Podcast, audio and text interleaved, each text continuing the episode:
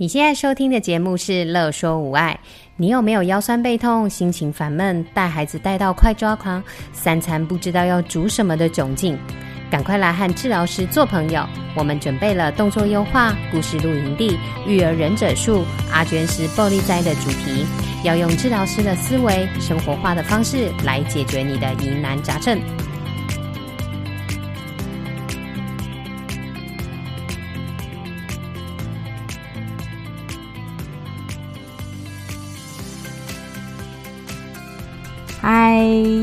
欢迎收听《育儿忍者术》，我是双宝妈职能治疗师何贵。已经开学一个多月了耶，不知道各位爸爸妈妈现在和孩子在学校学习或者是写作业上面呢，有没有什么困扰呢？那我今天呢，想要邀请到我们的研究所的一个好同学荣誉，他是鹿港基督教医院的小儿科的医师哦。他有两个很优秀的儿子，然后呢，他也经常为呃像是癫痫呐，或者是 ADHD，又或者是自闭症族群的孩子们的服务。所以他对于孩子呢，在写作业，或者是呢在学校学习，又或者是呢爸爸妈妈要怎么样去面对孩子这样子的一个学习动机的低落的状况，来给很多的建议哦。那我就要打电话给他喽。喂，Hello，喂，Hello，啊，那我要来介绍你啦。我们的荣誉呢是鹿港基督教医院的小儿科扛把子，对不对？哎、欸，这样讲我会有点害羞哎、欸。真的吗？就是呃，就是好像资深小儿科医师哦。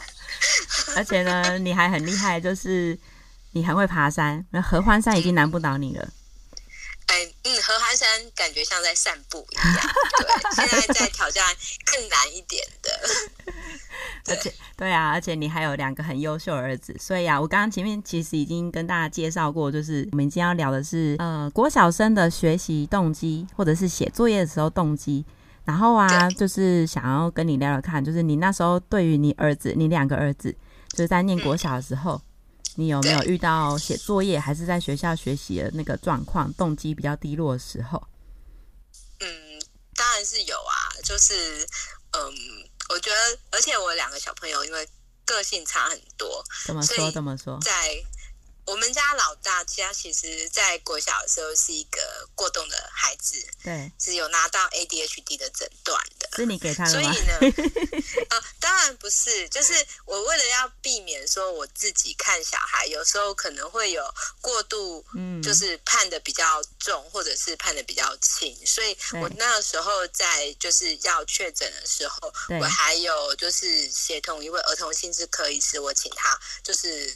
观察了这个孩子的行为一整天，oh. 因为刚好就是那位儿童心智科的医师是我的学姐，这样子.啊，我就邀请他来跟我们一起，就是生活个几天，然后就、oh, 就听观察这个孩子，是是是，然后就就刚好啦，因为我觉得是可能是我刚好自己有这个资源，当然其他的孩子，对，我们就不见得能够，但是我们会尽量用各式各样的角度的评估，或者是我们自己。对这个孩子的观察嘛，那当然我自己的小孩的话，我那时候为了要避免一些迷失，所以我有请专业，就是也是跟一样这个专业的人员去观察过，然后就是也跟他去讨论过，就是会真的是决定说，哎，这个小孩是需要治疗的，所以我的老大他其实，嗯，对对对，嗯，对，就是呃，我我们的老大那时候国小的时候，其实是就是。一边他有在做药物跟行为的训练的治疗，但是我们还是每天都会遇到一些写功课上面的挑战，这样子。像是什么？你最你现在印象最深刻的是什么？呃、还记得吗？我印象深最深刻的其实是，嗯、呃，我都说我的小孩子啊，哈，嗯，其实他有一个，我都说那个叫开始写功课困难症。你是说老大吗？就是老大，老大 会有困难。对对，起始困难这样子。那他的起始困难的话，其实并不是说哦，我今天不想写功课哈，或者是说呃，就是会会在那边耍赖，或者是在那边哭沮丧，他不是。嗯。但是他就是会东摸摸西摸摸。好，那比方说要回来回来要写功课了，那我们也当然都会。就是给他一些，就是稍微休息时间，对对，喘口气再开始。那但是他就会很明显的，他就会一下子说啊，我要去上厕所，哦，我想喝个水，对，哦啊，那个什么什么东西，老师交代明天要带。那他是真的会去做那些事吗？对，他会就是突然天外飞来一笔，然后就想到。就是他会脑袋里面就是很很很杂乱这样子，或者就是说常常也是会遇到那种，因为他还是会很容易忘东忘西，不然就是要写功课的时候突然捞书包，哎呀，我可能某某样功课没带，他又想到别的事情了，这样是吗？对，他可能又想到别的事情，或者是真的真的要写功课的时候，又又开始跟你说，哎呀，我要我要我要就是那个联络簿上面老师说，偏老师老师说明天要带剪刀，嗯。然后没来看到什么纸，然后就开始满满满地翻翻，说那个东西在哪里这样子。那那时候怎么克服啊？那个时候怎么克服吗？那个时候就是说，第一，他常常会忘记带一些联络部的东西回来，嗯、这件事情。哦、那我后来就做了一个提醒小卡。让他就还帮他护备好，放在哪里？挂在书包上，书包上挂在书包的那个拉链，对，那个洞洞，用个那个挂钩把它挂起来。嗯、然后就请他每天收书包的时候，要对着那个小卡念一遍。哦，好，铅笔盒收了没？嗯，课本带了没？对，联络簿抄了没？这样子。然后后来会发现说，他还需要更大的挑战，因为他联络簿有带，但是联络簿里面写的功课需要的东西，有时候会忘记 带。对，所以后来又进阶成，就是说每天要核对联络簿上面的东西有带就要打一个。嗯，这样子。那我们那时候是有搭配一些几点奖励的制度。如果说，哎，他的确就是有联络簿上面他自己有核对，会有一个铅笔的勾勾嘛。嗯。然后他有做到，那的确是妈妈检查他的功课也是都有带到的话，那他那天的，嗯，对，那他的他当天的点数的话，我们就会加一点。就他本来有带回来，或者有些功课就一点嘛。Uh. 那他如果有核对过的话，那就再多一个点数。Oh. 那如果这个礼拜里面有三天都有达标的话，嗯、那就还会再加两个点数，这样子。那那目标就是几个点之后可以换什么这样子吗？我们通常会就是十个点的时候就有一个小奖励，oh. 可能会是比方说呃陪他玩。小时候是 Wii 嘛，好玩 Wii 这样子，嗯、或者是说带他去骑脚踏车，好，哦、那当然他也可以选择说，我这个礼拜不要把这个十点用掉，那我可能要进对累积三十点或者是五十点，比方说三十点就是我们会带他去那个后丰铁马道，嗯、我们去骑脚踏车，这是他自己选的吗？是还是你选的活动？呃，是我之前先带他出去玩，体验过之后，然后他会觉得很。回味无穷的，他会说，嗯，有些很想再去哪里。那我就说，那我们在设计这个奖励的时候，我就会问他的想法，说，那我们把这个当做大奖这样子，或者他会自己跟我提出来。所以他不太会去选那个物质上面的东西啊、哦，因为我听起来都是活动类的耶。嗯，可能是因为妈妈之前我就很。避免常常用就是物质的东西给他，嗯，对我我我很少跟他讲说，哎，你急了几点，我买个什么东西给你，嗯，嗯。就是可能在过去我的习惯里面就比较少这样，减少比较物质的东西交换，对对对，嗯嗯，那但是。吃这个就有时候，因为他可能，比方说他他很喜欢吃那个，很喜欢喝真奶，有时候就是对对对，偶尔会有真奶。不过真奶的话，为了怕他喝喝太多，我就会跟他讲说，那上限就是可能一个礼拜只能一次，哦，这样子，对对对，对，就就类似这样子。如果他听到这集节目，他会。他听到这集节目，他会不会觉得三条线 被爆料了？欸，他应该，他应该会觉得，他应该会觉得，真的是他被他妈妈从小卖到大的样子。Oh. 对，对啊，就是他，他国小的时候就是那种，就是他明明知道他要写作业，嗯，但是他就会有很多，有一半是他就是可能会宁可做其他的事情，把作业拖到最后。哦，那也有另外一半，是因为他就会还是会有点像无头苍蝇一。样，没有规划好，然后就会就是写作业的时间就会比较慢，才开始真的开始写嘛。哦，然后真的写作业之后，因为也是我觉得还蛮明显的，就会展现出一些 ADHD 的特质，就是嗯，嗯呃写写到一半容易分心，那、啊、或者是对，就是他可能就是只要比方说，哎，我们在。我们家是在客厅写功课，就是为了就是可以大人可以在旁边陪伴他。对对对对。那、嗯、然后可能就是客厅嘛，难免有时候就会有其他闲杂人等走过去。对。然后他就会忍不住又要抬头跟人家聊一下啦，或者是哎看一下阿妈去跑去厨房干什么啦，好让这些的不专心嘛。嗯、那再来的话，就是因为他也没有办法注意力很持久。他常常就是大概可能写了大概二十分钟、三十分钟之后，就是开始就就是那个专注力就比较差，所以听起来是就会开始乱写。他有动机，可是因为他注意力的那个呃状况，对不是很好，嗯、所以变成他会开始的时候会花很多时间开始，然后写的时候也因为注意力的部分不是太好，所以就会拖很久这样。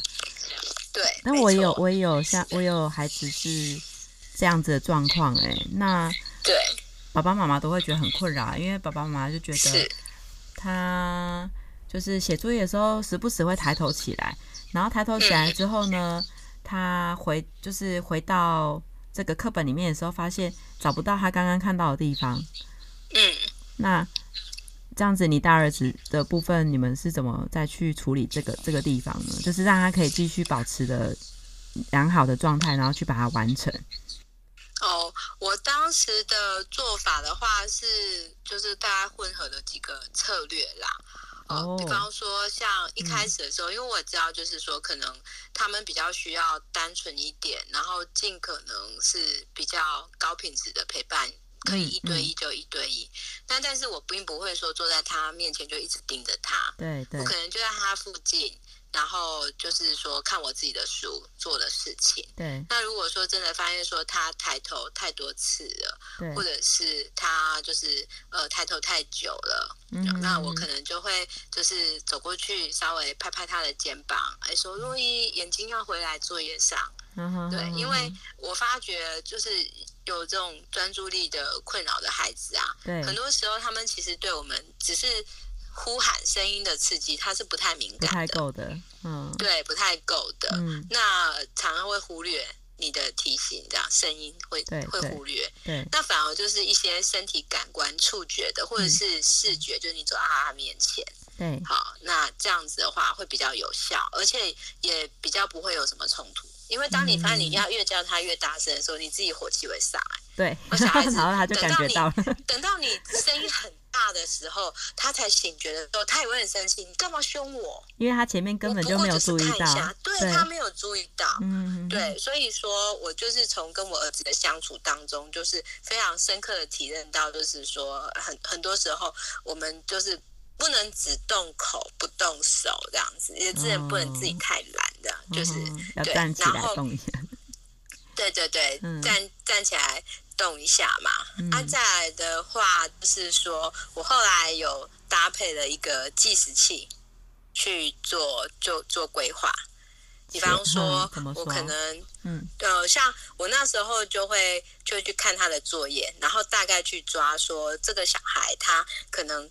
某某项作业，比方说写圈词好了，嗯，嗯，国小都超爱写圈词的，对，或是或者是写生字几行这样子，对。那我大概就是陪伴久的时候，你就会大概抓得出来，这项作业通常平均来讲要花多少时间。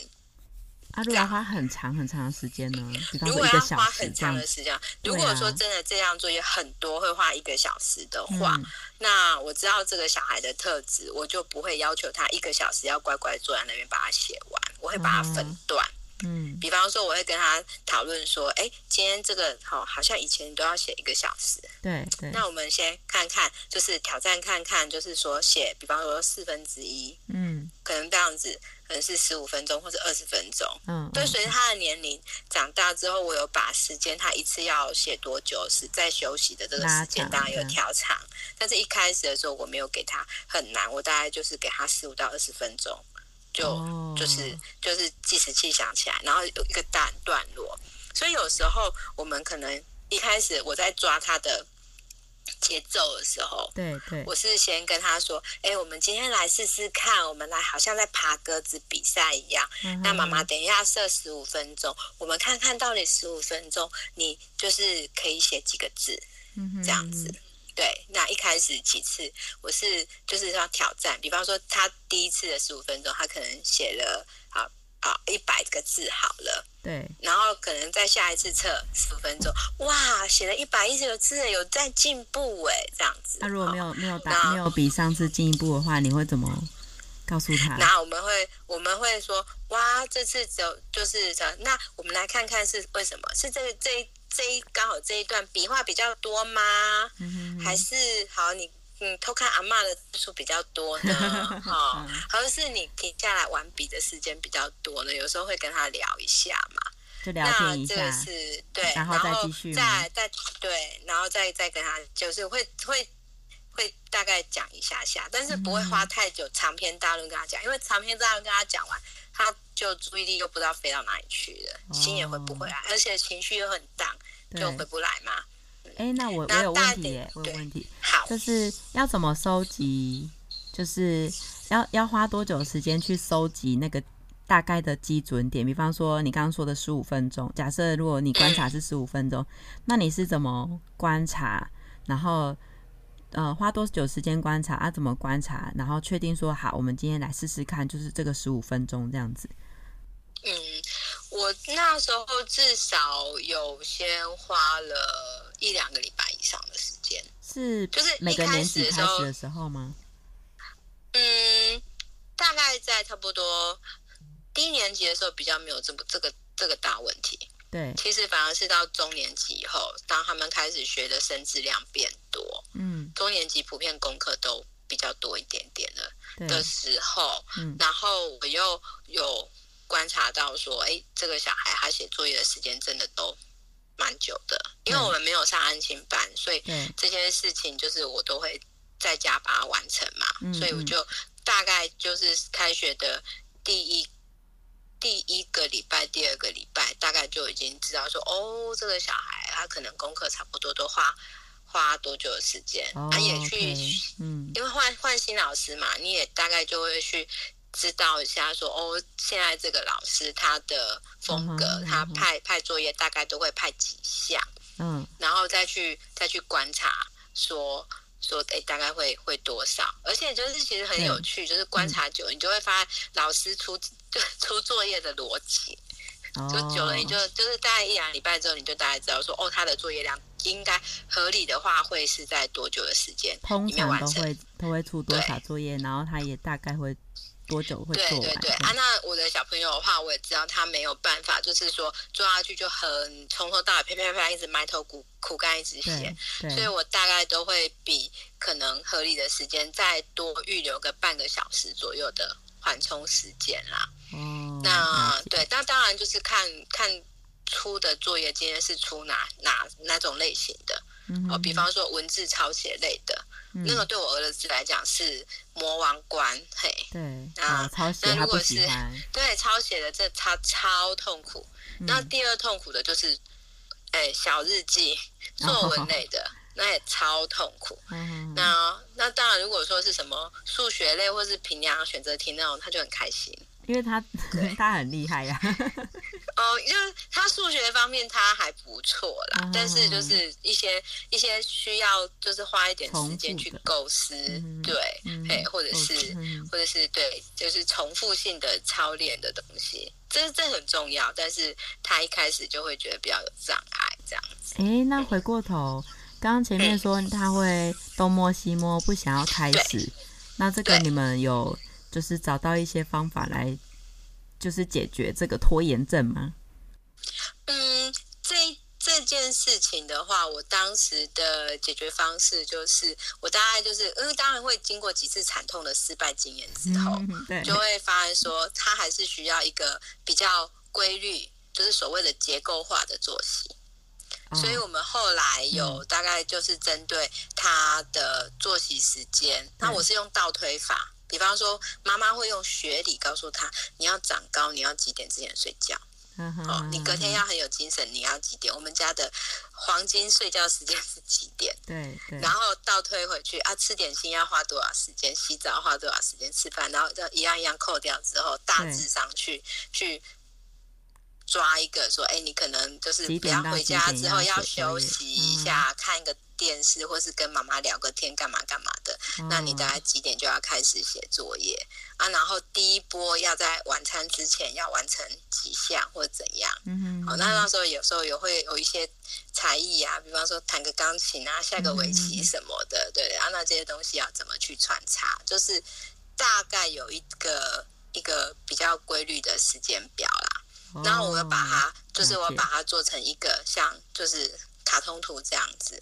就贴在我家冰箱，这是一个视觉化的时间表。对，没错，就是视觉化的时间表。Uh uh. 那就是会就有时候去接他放学，或他放放学回来的时候，嗯，因为会说肚子饿要吃点心，我们去冰箱拿东西的时候，我就顺便指着冰箱说：“哎，记得我们再看看一下今天的那个行程表是怎么样。Uh ”.就是这是对第一项，uh. 然后第二项。在那时候在列行程表的时候，其实也有去观察一下这个小孩什么时间点精神比较好，什么时间点精神涣散。那刚好我那时候也读了一篇文章，就是什么呃，就是每个人的黄金时间不一样。对对。然后呢，我就观察一下我儿子，然后我就告诉他说：“哎，宝贝，我发现你哦，就五点到六点这段时间是你的黄金时间，你通常那个时间写功课的效率都很好哎，而且超专心。好，我们不要错过这个黄金时间。然后就明示暗示鼓吹他，就是那个时间就是要排他最 最不擅长的功课，就是排在那个黄金时间把它完成这样。哦，就是我们设这个东西比较。”不是，就是纯粹我想啊，我会大概跟他讲，对啊。那如果说有时候是他会说，哎，妈妈我不知道，然后我我跟他讲一些意见的话，对对对，我就会引经据典，这样子。你最你最会做这件事情了。对对对对，我是我是理理智派妈妈，就是都都靠这套糊弄小孩。我记得之前你你有一个小孩说他不想要上学还是上课，然后你就跟他说，哎，他想要当什么街头艺人，然后你就跟他看，你就跟他说，当街头艺人要要会算数学，要会写字。就是这位，就是他，就是我们家老大。对，他那时候，他那时候小时候就是跟我讲说。妈妈，我觉得就是我很有表演跟搞笑的天分，我很想要去电当上电视当搞笑艺人。对对，然后我就开始跟他讲说，哦，那我跟你讲哦，当搞笑艺人的话，我们数学要很好，不然人家薪水给错了，你都不知道，亏大了。然后啊，然后那时候刚好就是刚好电视上有个新闻，就是某艺人上电视，然后引经据典讲错成语，然后就是新闻就一直报嘛。哦、然后我就对，我就。机会教育说，然后你国文也要学好，不然像那个叉叉叉一样哦，讲说成语都会被大家笑哎。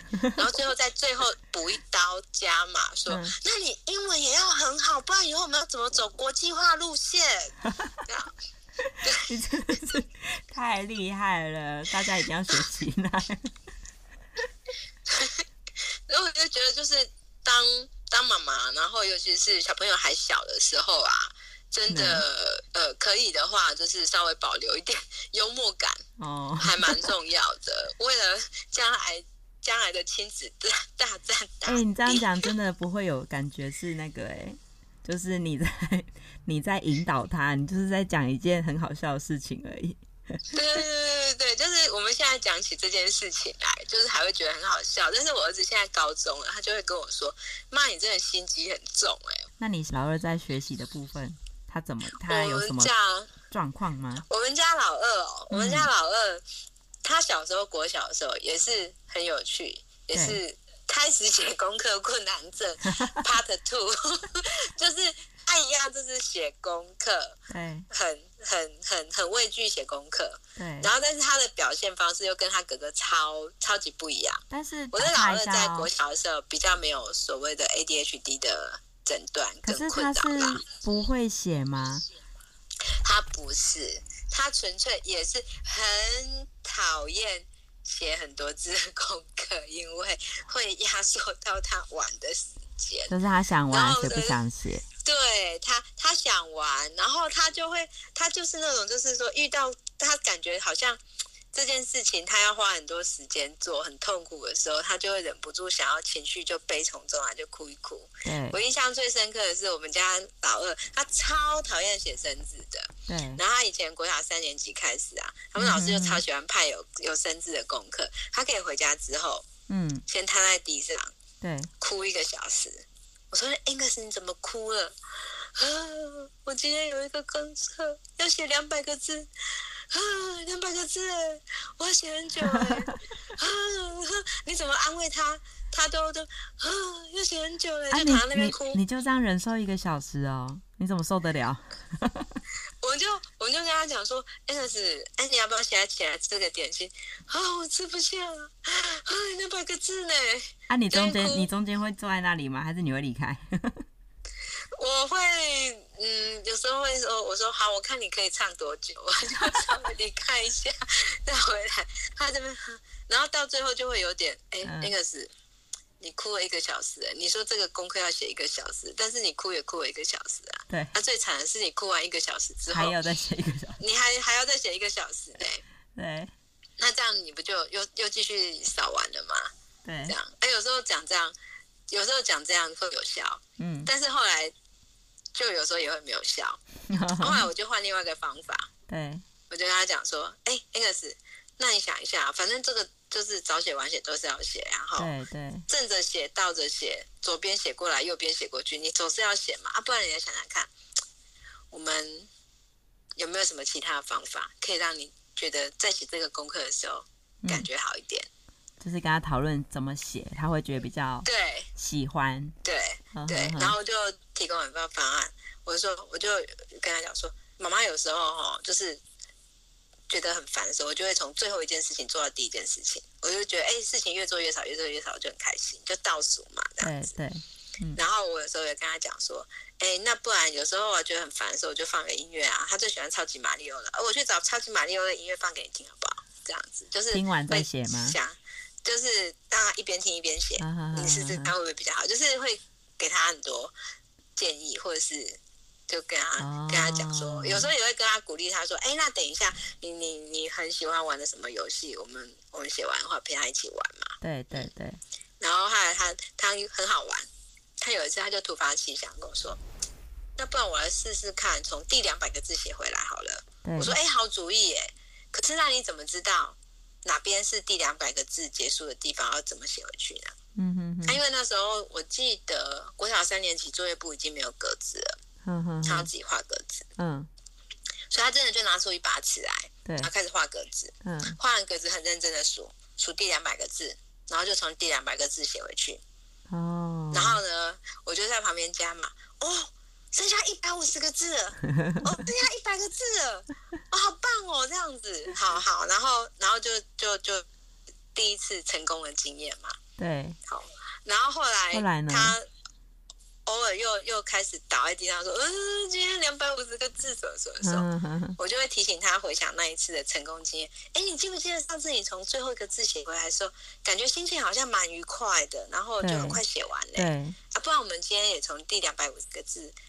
哎，我发现慢慢慢慢就是说，有时候啊，这个孩子你就是提醒他一些成功的经验的时候，他就会稍微比较能够进进入状况。所以这两个孩子，你在这个过程当中写过程、写作业或学习过程当中，你都会去让他们注意到成功的经验这件事情，对不对？对，就是我会去跟他们就是提醒说，哎，其实你是可以做得到的。那就是会跟他很具体的讲说，哎，上次什么样的什么经验，然后把它克服了，嗯，而不是只是跟他讲你做得到，这样子他其实。不太能够去感受到，嗯，但是如果说很具体的，就是透过陪伴嘛，嗯嗯，那你很具体的知道哪一次的经验是怎样的时候，嗯，然后陪伴他回想起那次的经验的时候，我发现小朋友会比较快能够就是认同，然后回想起那个愉快的经验，然后下次就是就会继续这样子，嗯，对，OK，对啊，对，所以你们两，你其实你两个儿子主要是因为。就是想做别的事情，或者是当下就是不想要写作业，所以就是在写作业或者学习上面就会就是会拖延，或者是想办法宣泄自己的情绪。那如果啊，如果像因为像你会遇到很多不同类型的孩子嘛，然后他们是因为他的能力不足。所以呢，他在写功课上面，就除了不想写之外，还有就是他写功课或者是学习上面就遇到挫折，导致他的动机比较低落。那这个时候，你通常都会怎么建议他的家长跟他，就是孩子自己怎么去面对这一块？你有没有什么？嗯，我最近印象比较深刻的有两个孩子。嗯嗯嗯，一个孩子是大在，他的确是一个学习力也比较没有那么好的孩子，对，然后又再加上注意力不集中嘛，嗯、对，对。那但是我发现这个孩子很可爱，就是他其实是一个还情绪都还蛮正向的，嗯嗯，那就是我有时候就是会，比方说也是有点类似像就是先。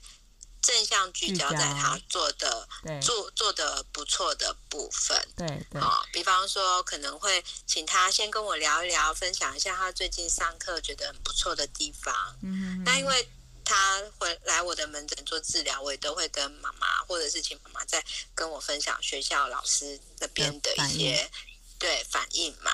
那所以我就会把那些老师反回馈的一些正向的反应都把它记下来。然后也是用这种方式，对，去告诉他说：“哎，你上次就是什么事情？那我们有约定好，呃，比方说可能，呃，作业这次有把它写完，对对，或者是比方说，哎，这次那个。”小考有进步哈，那好，或者是这次的字有变漂亮哦，然后老拿到老师就是圈很漂亮的字，有圈圈有变多了这些的，那所以你真的是做得到的。我发现你你你越来越努力，或者是你越来越就是圈圈变多这件事情，这可可见你都有在进步，或者是发现你的老师或妈妈或小孩自己嘛，然后他是要他会记录。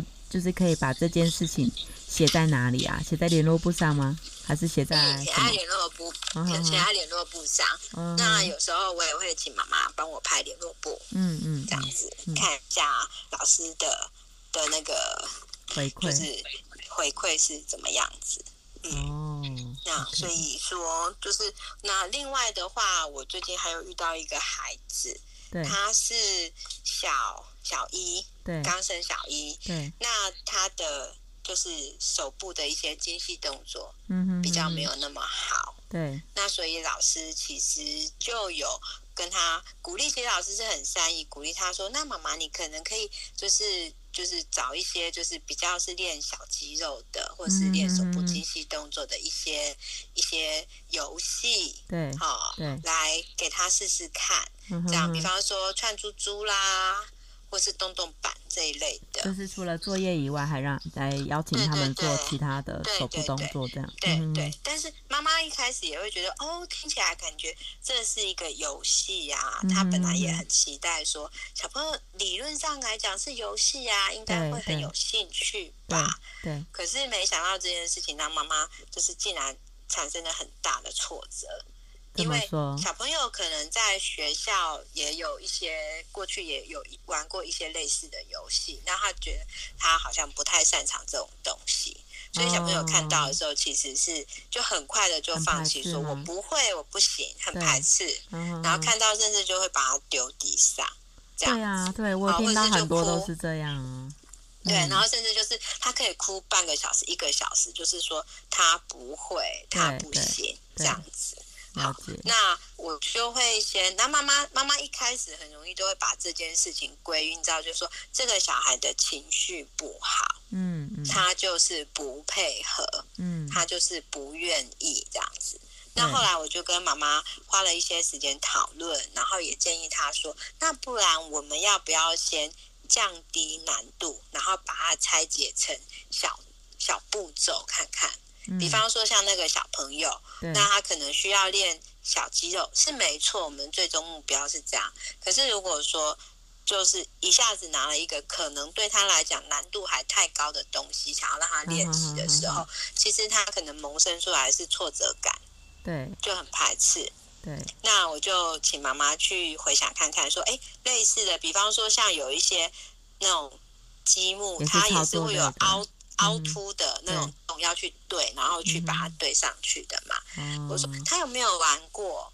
那这样的动作他有没有就是曾经有做过？妈妈说有，那可能就是好像。没有做得很好，但是也有成功过。那我就说，那我们就用类似的这个东西，只是比较大一点，就是然后刚好适合他的程度。对，刚好适合适合他的程度。嗯、然后再来就是说，再来我们要去想想，有时候可能我们要去教孩子去体会这个东西，我们可能要再把它就是就是讲解的很更更仔细一点，他才能够理解。比方说，妈妈就会觉得啊，这这个就是这个积木，这个有个洞啊，然后另外一个积木有凸凸的，你就把它塞进去就好了嘛。他就会期待小孩子看到要自己理解。对。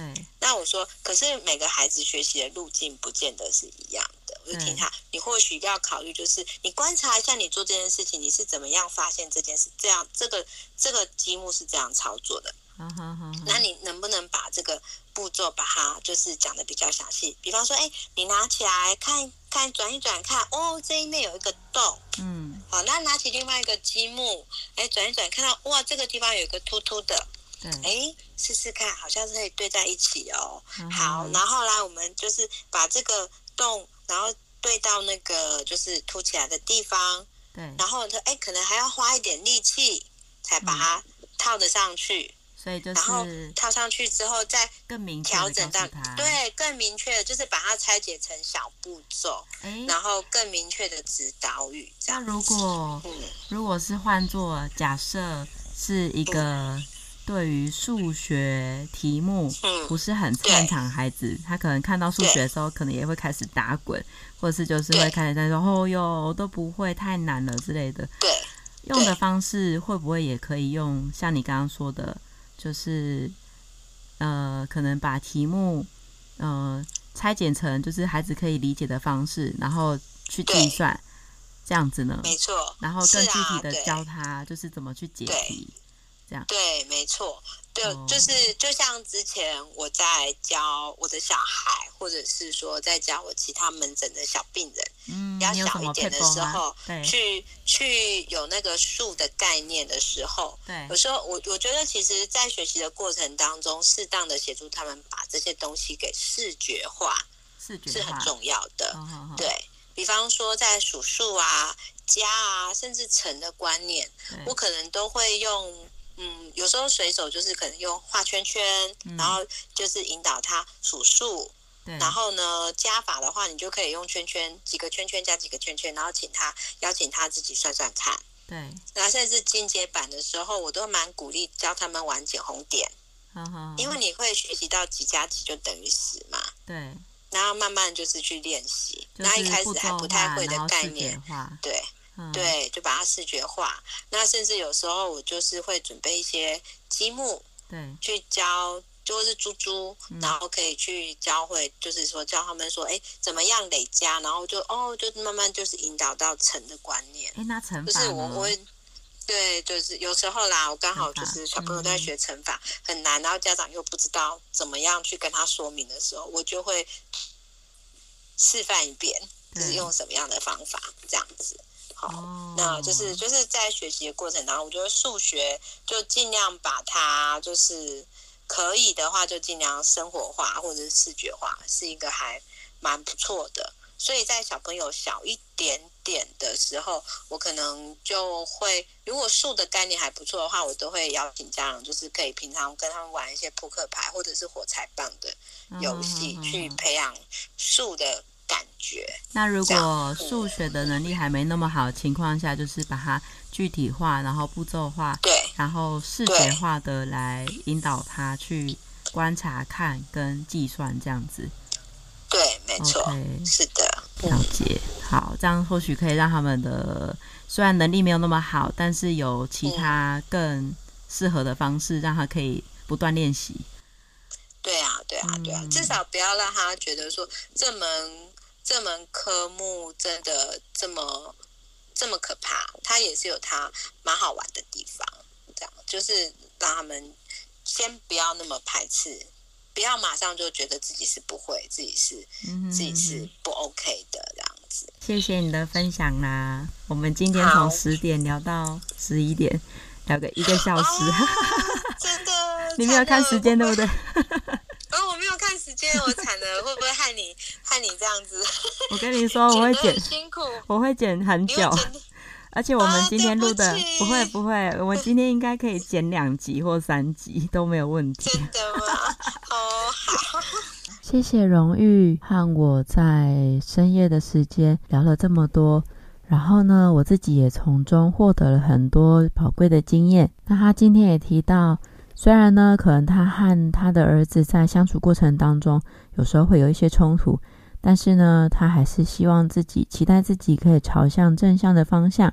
还有运用适合自己孩子或者是其他孩子的策略，好好的陪伴。那当然啦，今天我们录了那么久，所以我呢要期待下一次他和他的儿子长大之后的一些故事，以及他和一个国中生的孩子他们所相处的故事哦。那我们今天就到这里啦，期待下一集吧，拜拜。有任何问题、疑难杂症，都欢迎您来粉丝专业和我们互动或私讯我们哟。喜欢我们的主题，想和治疗师做朋友，欢迎在 IG、FB 搜寻“乐说无碍”，并按下小铃铛追踪我们哟，这样就不会错过我们的最新消息了。